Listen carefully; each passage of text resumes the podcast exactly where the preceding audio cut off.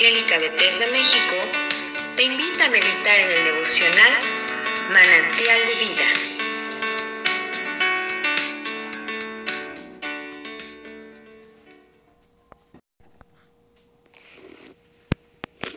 Buenos días hermanos, es un gusto compartir hoy con ustedes sobre el capítulo 6 del libro de Daniel. Y es una historia muy conocida, entonces nos vamos a estar recordando algunas algunos momentos. Eh, comienza así, Daniel en el foso de los leones. El rey Darío decidió nombrar 120 gobernadores regionales para que se encargaran de las distintas partes del reino. Al frente de ellos puso tres supervisores para que vigilaran la administración de los gobernadores, con el fin de que el rey no saliera perjudicado en nada. Uno de los supervisores era Daniel, quien pronto se distinguió de los otros supervisores y jefes regionales por su gran capacidad. Por eso el rey pensó en ponerlo al frente del gobierno de la nación. Los supervisores y gobernadores buscaron entonces un motivo para acusarlo de mala administración del reino, pero como Daniel era un hombre honrado, no le encontraron ninguna falla. Por lo tanto, no pudieron presentar ningún cargo contra él. Sin embargo, siguieron pensando en el asunto y dijeron, no encontraremos ningún motivo para acusar a Daniel, a no ser que tenga que ver con su religión.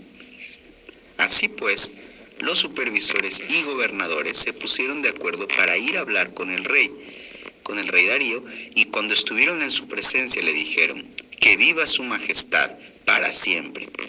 Todas las autoridades que gobiernan la nación han tenido una junta en la que acordaron la publicación de un decreto real ordenado que durante 30 días nadie dirija una súplica a ningún dios ni hombre, sino solo a su majestad.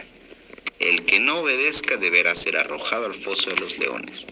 Por lo tanto, confirme su majestad el decreto y fírmelo para que no pueda ser modificado, conforme a la ley de los medos y los persas que no puede ser anulada.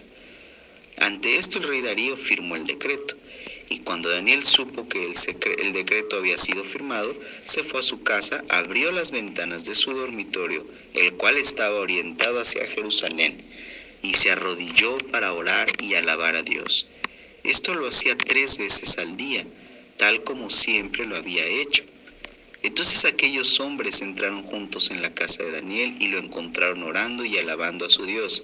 Enseguida fueron a ver al rey para hablarle del decreto y le dijeron, Su Majestad ha publicado un decreto, según el cual aquel que durante estos 30 días dirija una súplica a cualquier dios o a cualquier hombre que no sea Su Majestad, será arrojado al foso de los leones, ¿no es verdad?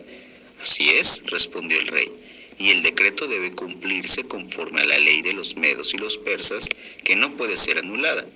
Entonces ellos siguieron diciendo, pues Daniel, uno de esos judíos desterrados no muestra ningún respeto por su majestad ni por el decreto publicado, ya que lo hemos visto hacer su oración tres veces al día. Al oír esto, el rey quedó muy triste y buscó la manera de salvar a Daniel. Hasta la hora de ponerse el sol hizo todo lo posible para salvarlo. Pero aquellos hombres se presentaron otra vez al rey y le dijeron, su Majestad sabe bien que según la ley de los medos y los persas, ninguna prohibición o decreto firmado por el rey puede ser anulado.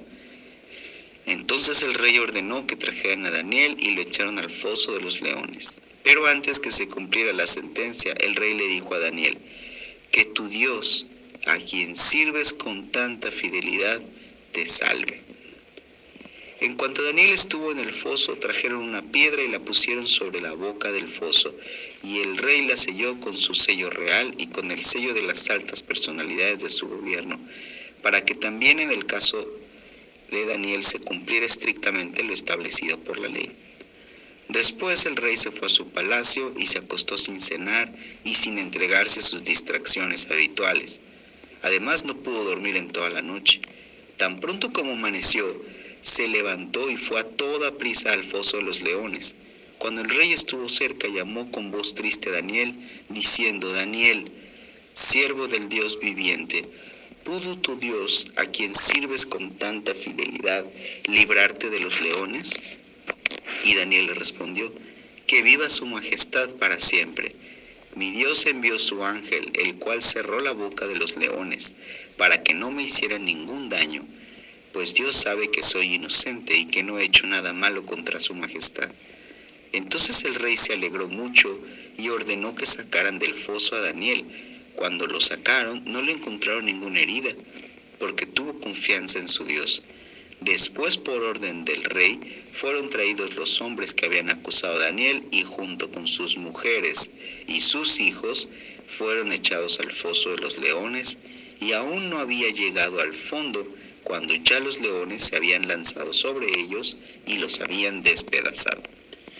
Entonces el rey Darío escribió a la gente de todas las naciones y lenguas de la tierra, diciéndoles, Deseo a ustedes paz y prosperidad, y ordeno y mando que en todo mi imperio se respete y reverencie al Dios de Daniel, porque Él es Dios viviente y permanece para siempre. Su reino no será jamás destruido, ni su poder tendrá fin. Él es el Salvador y el Libertador, el que hace señales maravillosas en el cielo y en la tierra.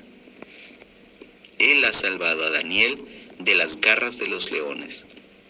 Y Daniel siguió siendo una alta personalidad del gobierno del reino de Darío y también en el reinado de Ciro, rey de Persia. Amados hermanos, es definitivamente una historia muy bonita, muy épica. Eh, que gusta mucho inclusive en la escuela dominical, ¿verdad? Cuando se les cuenta a los niños. Y se pueden rescatar tantas cosas de esta historia. Sin embargo, me gustaría que pudiéramos enfocarnos un poco en, en la actitud de Daniel, no respecto a, mantenerse orando y fiel a Dios a pesar del decreto, que eso también podría, podríamos ponernos a platicar, ¿verdad? Si hizo bien o no en no obedecer o obedecer la ley y por qué, y bueno, muchos temas. Pero Daniel confiaba en Dios. Daniel eh, sabía que, que tenía una comunicación y una relación con Dios.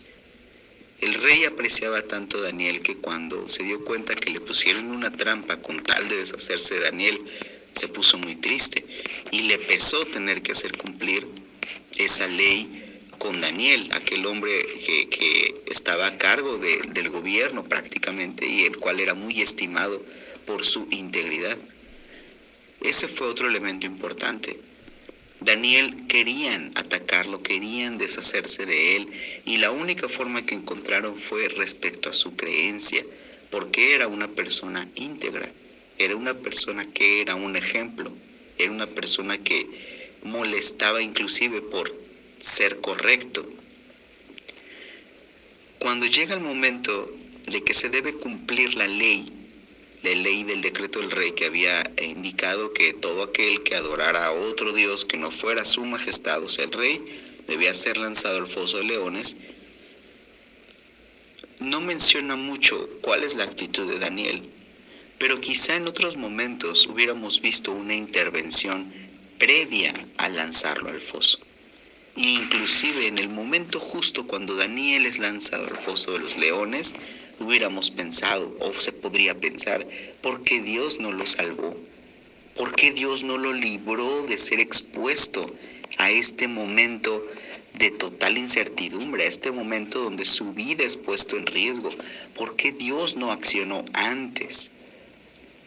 Mi amado hermano, quizá y muy probablemente era una forma en la cual Dios iba a mostrar su poder en la vida de Daniel y de manera totalmente integral y contundente a todos los que lo rodeaban. Déjame decirlo de otra manera. Daniel no fue librado de ser expuesto a una situación muy difícil, de mucha angustia, de mucha tristeza, de mucho dolor, de mucha incertidumbre quizá. No, no, es, no se escribe mucho sobre la actitud de Daniel, sin embargo sí podemos escribir que no fue librado de ser lanzado al foso, sino que en el foso de los leones, ahí fue donde él vio la mano de Dios. Y él describe que Jehová mandó a su ángel Dios mandó a su ángel y cerró la boca de los leones. Si me explico hacia dónde va la reflexión. Por un lado, hermano, muchas veces decimos, ¿no? Que el Señor nos libre, que el Señor, Dios libre, Dios guarde, y amén.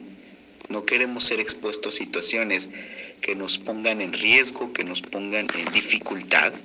Sin embargo, cuando eso llega a suceder, Dios sigue siendo el mismo, hermano.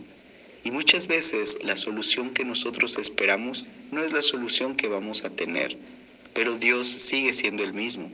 Y esto es algo importante que debemos recordar.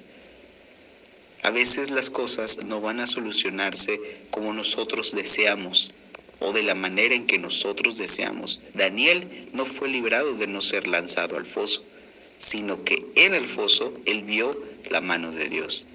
Entonces, mi estimado hermano, mi amado hermano, deseo con todo mi corazón que el Señor nos dé ojos para ver su presencia si es que estás en un foso rodeado de leones.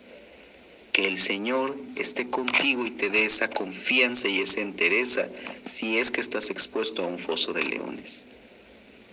Y que después los que te rodean puedan darse cuenta que tu Dios es un Dios poderoso, que tu Dios es un Dios que salva, que nuestro Dios es un Dios que debe ser respetado y que está con nosotros.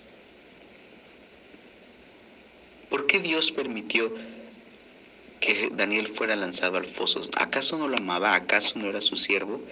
Totalmente yo lo creo. Dios tenía en gran estima a Daniel.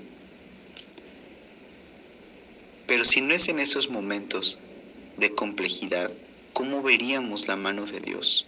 ¿Cómo lo reconoceríamos como un Salvador?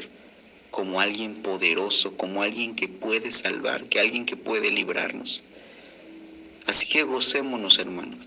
Si llegamos a estar expuestos en un foso de leones, no te olvides que Dios tiene el poder para librarte y sobre todo tiene el poder para estar contigo. Amén. Que el Señor les bendiga.